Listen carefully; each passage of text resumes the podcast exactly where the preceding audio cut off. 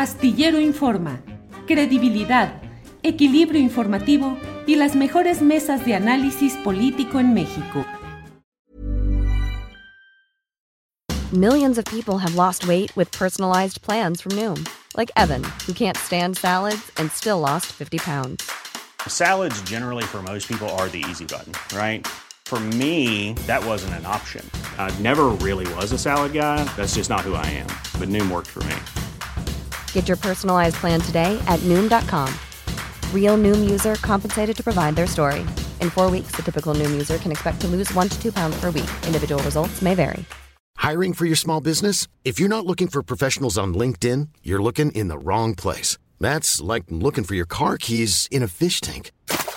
LinkedIn helps you hire professionals you can't find anywhere else, even those who aren't actively searching for a new job but might be open to the perfect role. In a given month, over 70% of LinkedIn users don't even visit other leading job sites. So start looking in the right place. With LinkedIn, you can hire professionals like a professional. Post your free job on linkedin.com slash people today. Astillero Informa, credibilidad, equilibrio informativo y las mejores mesas de análisis político en México. Doctora Calderón, buenas tardes. Julio, gracias por invitarme aquí. Encantada de hablar contigo y con todo el auditorio, por supuesto. Gracias. Eh, Leticia, eh, hay quienes dicen que es histórico el discurso de ayer del presidente López Obrador en eh, una sesión del Consejo de Seguridad de las Naciones Unidas. Hay quienes dicen que no, que es una propuesta simplista, demagógica, solo para ganar reflectores y que ni siquiera el Consejo de Seguridad es el foro adecuado para hacer estos planteamientos. ¿Qué opinas? ¿Cuál es tu punto de vista, Leticia?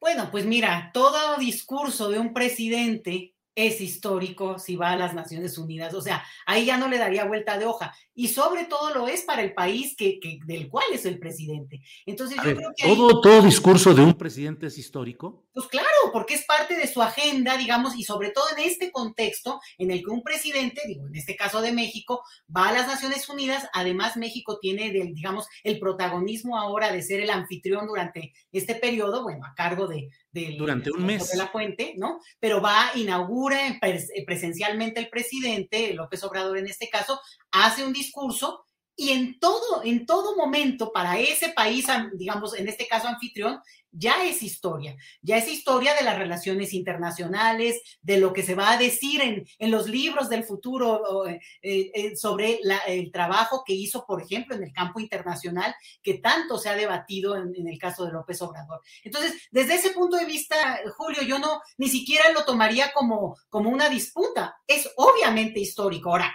si le agregamos ya el contenido y a la carnita, tiene mucho que decirse al respecto y yo creo que pues por ahí es donde yo me quisiera ir. Yo de entrada te diría... Leticia, nada más una preguntita. Todos los días que hay discursos de presidentes en foros internacionales, solo por eso, ya son históricos en el sentido de trascendentes, de impactantes, de que van a quedar en la historia nacional de ese país? Mira, yo nada más ahorita de pensarlo podría recordar alguno de Mújica de, de, de Uruguay, los de Lula, que me acuerdo de Brasil, era una cosa muy interesante por lo que significaban y que quedan en la historia de la diplomacia de ese país y, por, y sobre todo en el contexto también de las Naciones Unidas. Yo ahí no le daría vuelta, ¿eh, Julio? Por supuesto que es histórico y más en este, insisto, en el contexto en el cual además inaugura una, también un proceso más presencial después del momento más duro de la pandemia, vamos, ¿no? Entonces, yo ahí te podría mencionar que que claramente si hubiera sido el presidente de la India o el presidente de, eh, no, sé, ¿no? Otro país, que habría una intención y una relevancia que tal vez para un país como México no sería tanto el seguimiento, pues porque tal vez lo vamos a ver con más distancia, pero para ese país del cual es presidente, pero por supuesto que es histórico. Bien, bien. ¿Y qué opinas? Eh, eh, ¿Tiene viabilidad el plan de bienestar y fraternidad? Eh, ¿Qué opinas del contenido, pues, de lo que planteó el presidente López Obrador? Mira, yo veo el, discurso, creo que en ese sentido coincido con, este tono que nosotros conocemos en México porque escuchamos muchos de los argumentos en términos de una coherencia argumentativa interesante porque mantienen lo que el presidente ha dicho. Lejos de la descalificación, lo veo como coherencia. pero lo que me parece muy interesante es que va y se dice en un foro que le da toda la, digamos, toda la proyección y que efectivamente yo hoy estaba rastreando lo que la prensa internacional dice en varias partes y se rescata porque es relevante lo dicho por un presidente en un foro como las Naciones Unidas. Entonces, ¿cómo en qué medios viste destacados este, este estuve, Estuve revisando en América Latina, sobre todo, Julio, para ver un poco lo que se decía para ahora que íbamos a platicar y ver si salía o no. Y obvio, en Estados Unidos también lo, lo, lo, vi. Entonces, me parece. ¿En qué medio lo viste en Estados Unidos? Estaba, en, estaba en, uno, en varios youtuberos, por cierto, de Estados Unidos. De Estados Unidos, te los mando al ratito para que. Pero de medios convencionales, New York Times, Wall Street Journal. No, no, no, no, no cheque, no cheque estos mm. medios. ¿no? Pero, pero oigan, ahorita que termine el rastreo te, te mando lo que, lo que tenga.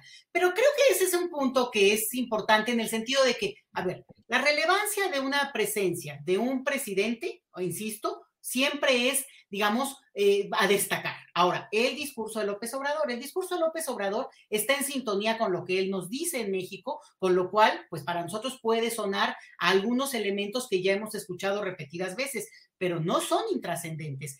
Y no lo son desde mi punto de vista, porque además va y lo dice con algunas palabras que son fuertes, Julio. Hay una crítica histórica ya a lo que las Naciones Unidas representan en términos de un órgano que a veces es más testimonial que en realidad no para situaciones que tendría que estar como un portero fuerte para, pues, digamos, la humanidad en un sentido como lo vimos ahora con la pandemia, y no lo ha sido. Y las palabras de López Obrador son, bueno, salgamos de este letargo. Naciones Unidas como instancia tiene que movilizarse y esta es una propuesta, dice él, esta es una oportunidad de repensar algo que está en el aire, que se está discutiendo en todos los foros, en, eh, eh, digamos, eh, en Estados Unidos es un tema fuerte, en este de, de, de pónganle impuestos a los ricos, es un debate que también está ahí, dicho de una manera o de la otra, la propia elección en su momento en Estados Unidos, con la presencia ahí de no tanto Biden, sino de, de Bernie Sanders, iba por ese lado, ¿no? De empezar a hablar de este 1% más rico del planeta y lo que eso significa. Entonces, está en total sintonía con ese discurso más allá de que en el campo de lo local, bueno, él enfatiza la corrupción y está hablando de la corrupción de, un país como México, pero esa es una corrupción que se repite en todas partes.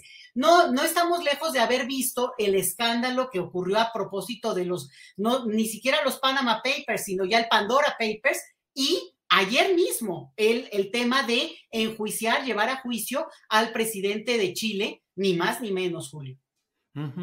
Eh, Leticia, em, ¿cuánta viabilidad le ves a la propuesta en sí del Plan Mundial de Fraternidad y Bienestar? Es decir, depende de la voluntad, de la actitud discrecional de los 100 individuos más ricos del mundo, de las 100 corporaciones más eh, ricas del mundo y de los países integrantes del grupo de los 20. ¿Tiene viabilidad o es muy difícil que realmente se logre algo así, Leticia?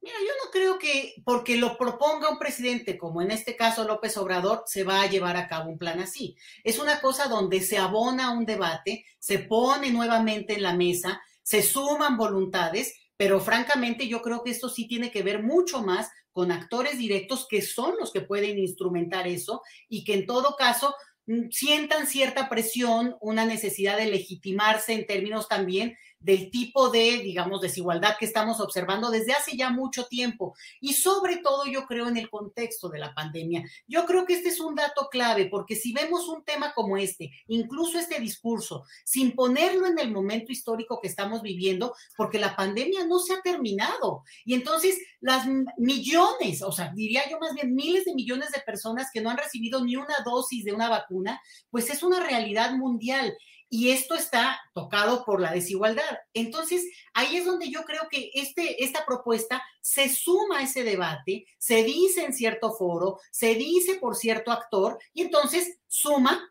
¿no? Suma voluntades, pero no necesariamente es que, eh, no me parece a mí, que ahí va, a generar un, el liderazgo directo, sobre todo porque en todo caso México no es el país del que saldrían esos multimillonarios, o, por lo menos algunos de ellos se resistirían bastante, porque incluso en Estados Unidos varios eh, han alzado un poco la voz o han empezado a decir que tal vez habría que empezar a, tener algunas acciones. se ha hecho en Estados Unidos. Hay fundaciones importantes de los más ricos de ese país desde hace mucho tiempo. Entonces, yo creo que eh, no lo vería con ingenuidad, ¿no? En la parte de decir, no, bueno, México va a liderar o México, no, pero sí hay como una, una capacidad de poder decir, bueno, eh, hay un país que se suma a este debate y sobre todo, para mí, desde algunos países que ven con buenos ojos eh, no solamente, digamos, el, liderazgo de, de, México en algunos temas, o que también saque de la esfera del control, ¿no? De los países que generalmente llevan la, la voz cantante. Entonces, por ahí lo vería Julio sin ninguna ingenuidad, obviamente.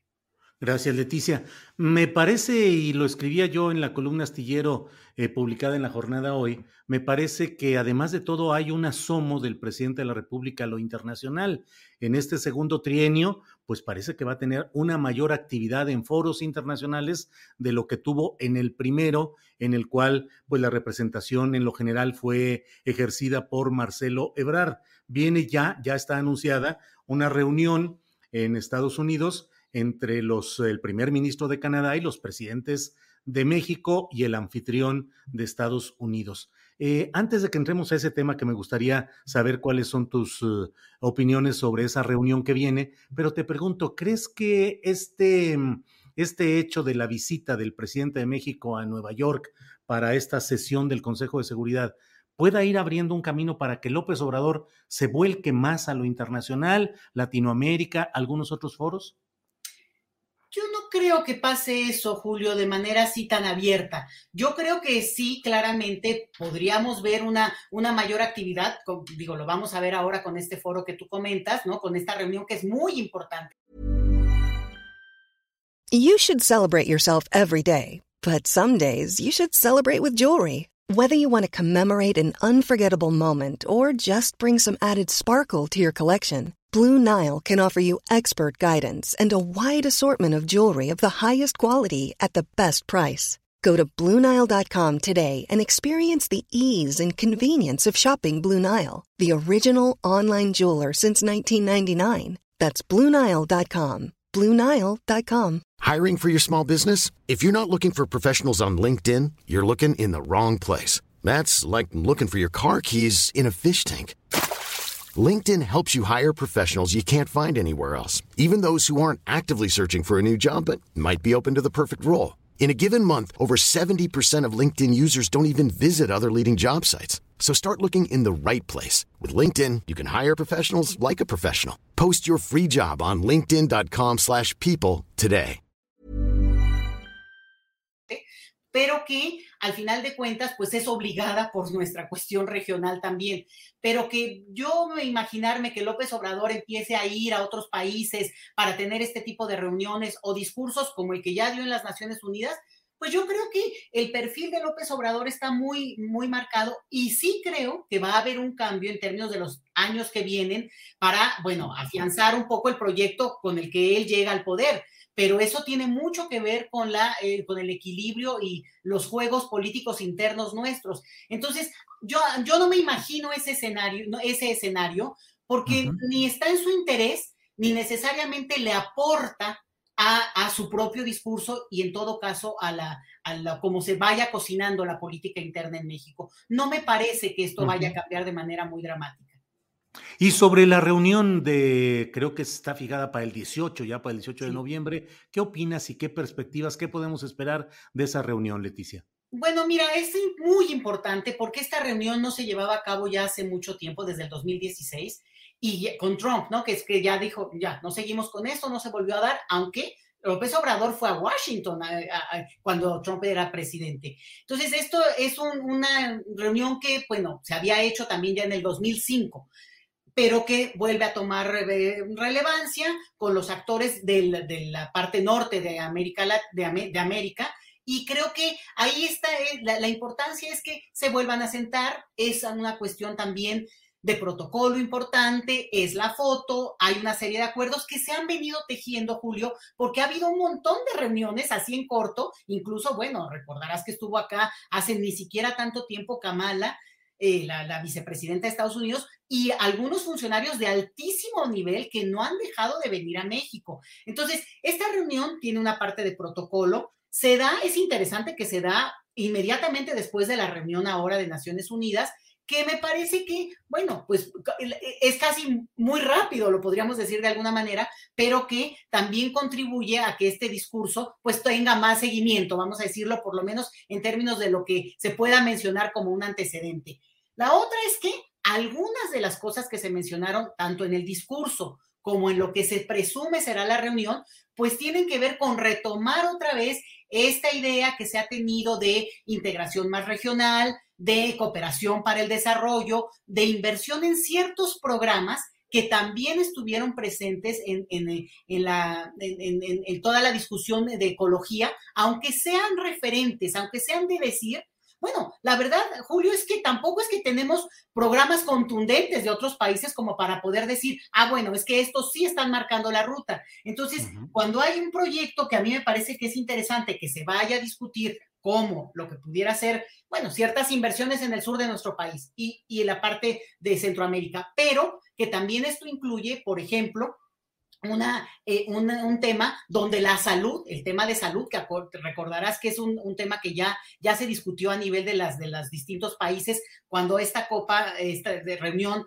de países de América Latina, el tema de cómo vamos a enfrentar la salud regionalmente y no solamente de manera eh, aislada como países, porque bueno, francamente no, no dio el tema de, la, de COVID para, para dejarlo en eso. Entonces, yo veo que es muy interesante porque se retoma algo que no se había hecho, la pandemia también lo había apaciguado, López Obrador, pues asistirá presencialmente, lo cual ahí sí es interesante porque de no salir nunca, de repente salir, bueno, pues es, es parte de lo que sí, sí procede, dado el que invita, que en este caso es Biden, ¿no? y que también estará el, el, el, ministro Trudeau. Leticia, muy amable en tus consideraciones sobre estos temas. Eh, que hemos abordado, pero me gustaría ya aprovechar y excederme en, aprovechar tu presencia para preguntarte cómo ves la conducta, el activismo del embajador de Estados Unidos en México, Ken Salazar, quien se reúne con distintos funcionarios, hace declaraciones, señala observaciones respecto a la reforma eléctrica y otros temas. ¿Se está ajustando a los protocolos? O a la conducta que debe mantener un embajador respecto a los asuntos internos de otro en el que está acreditado, que en Salazar o no se está acreditando, y esas son formas adecuadas conforme al protocolo diplomático o deberían de manejarse en instancias internas y directas. Hace mucho no teníamos un, diplomático de este perfil que tuviera, digamos, cierto tipo de declaraciones, porque seguramente en corto debe haber muchos llamados de atención o levantar la ceja, ¿no, Julio? Pero sí me parece que por lo menos, y ahora tal vez tiene que ver con este manejo de redes sociales que la gente tenemos en general, que dejan ver algo que tal vez antes no había forma de hacerlo si no había una entrevista o alguna, eh, abiertamente un llamado, digamos, a la prensa. Yo creo que desde, desde esta perspectiva, eh, tal parece, por lo que se le lee, por lo menos a nivel de redes sociales, pues que el embajador se, se, solamente consume un cierto tipo de información, que no está viendo un panorama más amplio, que parece ser que el tipo de actores con el que él está conviviendo o que lo han logrado atraer en términos de la atención que, que, que están buscando tener, pues solo le dan una visión de un tema que es mucho más amplio. Creo ahí que definitivamente nuestros funcionarios tienen que acercarse y sí ofrecerle más información porque no parece, aunque nos han dicho que es un hombre experimentado y un hombre que conoce, aquí a veces se confunde esto de tener origen mexicano con tener algo que ver con México, conocer México o querer México. Creo que eso es algo que claramente se está demostrando que no va por ahí. Podrá usar sombrero y podrá ser de origen mexicano, pero claramente está siendo muy, digamos, muy proclive a una información que no, en sus opiniones, no permite una parte mesurada y en todo caso, Julio, que le permitiera él discutir y negociar por los intereses de los empresarios que viene aquí a representar y parece ser que no tanto del gobierno, que es bastante, por lo menos en el tono, por lo menos en la visibilidad, mucho más amable que las, eh, digamos, declaraciones que él em, empieza a hacer en esto que digo otra vez. Redes sociales, pero bueno, la gente las estamos usando y habría que tener también esa prudencia en todo caso. Ayer dio incluso una conferencia de prensa. Leticia, está rebasando las normas de conducta que debe eh, cuidar un embajador, eh, en este caso, Ken Salazar? A mí no me gustan las formas que está teniendo. En términos diplomáticos, bueno, podrá tener un manejo que, tiene que ver con la libertad que, que, pueden tener los embajadores, sobre todo que son fuertes los embajadores estadounidenses, pero a mí me parece que, eh, que, la prudencia y sobre todo ahora sí que también en términos de la cultura política mexicana, que tiene estos estilos, ¿no? También a veces de, de decir las cosas más por debajo, un poquito más duras, pero a veces como que en otros estilos, bueno, pues claramente él está actuando muy abiertamente con un discurso muy, muy fuerte en las opiniones que ha dado sobre algunos que son proyectos estratégicos de este gobierno. Y la pregunta es, ¿por qué no va y pregunta o habla con los funcionarios y en todo caso se discute en corto? A mí sí me parece que está fuera de un contexto, sobre todo porque tiene muy poco tiempo, Julio. Tiene un tiempo muy corto en haber llegado al país, donde además esperaría que él estuviera un poco ubicando muy pronto de a su llegada fue a Chiapas a dar una serie de declaraciones sobre lo que él veía del de el, asunto migratorio, sin ayudar a los migrantes para el caso, ¿no? Pero tampoco apoyando eh, una política migratoria, sino dando opiniones muy de su corto pecho, que a mí me parece que en todo caso tendría que negociarlo con el gobierno mexicano, el tipo de eh, opiniones eh, que puede hacerse de una política específica sobre cada uno de los temas, digo, que, que, que él ha estado ya esgrimiendo. No me gusta, me parece que sí levanta alertas en el sentido de que nosotros sí tenemos una experiencia difícil que no tenemos por qué repetir cuando logramos, digamos, eh, capotear de manera correcta en su momento, pues a un presidente, presidente como Trump. Entonces, eh, no sé, ese sería incluso mi mensaje al embajador con mucho respeto. Leticia Calderón Chelius, muchas gracias por esta oportunidad de platicar contigo. Eh, incluso nos pasamos al tema del embajador. Te agradezco mucho tu amabilidad y seguiremos en contacto para seguir compartiendo puntos de vista, Leticia. Muchas gracias, Julio. Hasta luego. Hasta luego. Para que te enteres del próximo noticiero, suscríbete y dale follow en Apple, Spotify, Amazon Music, Google o donde sea que escuches podcast te invitamos a visitar nuestra página julioastillero.com. Planning for your next trip? Elevate your travel style with Quince. Quince has all the jet setting essentials you'll want for your next getaway, like European linen, premium luggage options, buttery soft Italian leather bags, and so much more. And it's all priced at 50 to 80% less than similar brands. Plus, Quince only works with factories that use safe and ethical manufacturing practices. Pack your bags with high-quality essentials you'll be wearing for vacations to come with Quince. Go to quince.com slash trip for free shipping and 365-day returns. Hi, I'm Daniel, founder of Pretty Litter. Did you know cats tend to hide symptoms of sickness and pain? I learned this the hard way after losing my cat, Gingy. So I created Pretty Litter, a health monitoring litter that helps detect early signs of illness by changing colors, saving you money and potentially your cat's life. Pretty Litter is veterinarian developed, and it's the easiest way to keep tabs on your fur baby's health right at home. Go to prettylitter.com and use code ACAST for 20% off your first order and a free cat toy. Terms and conditions apply. See site for details. Para que te enteres del próximo noticiero, suscríbete y dale follow en Apple, Spotify, Amazon Music, Google o donde sea que escuches podcast. Te invitamos a visitar nuestra página julioastillero.com.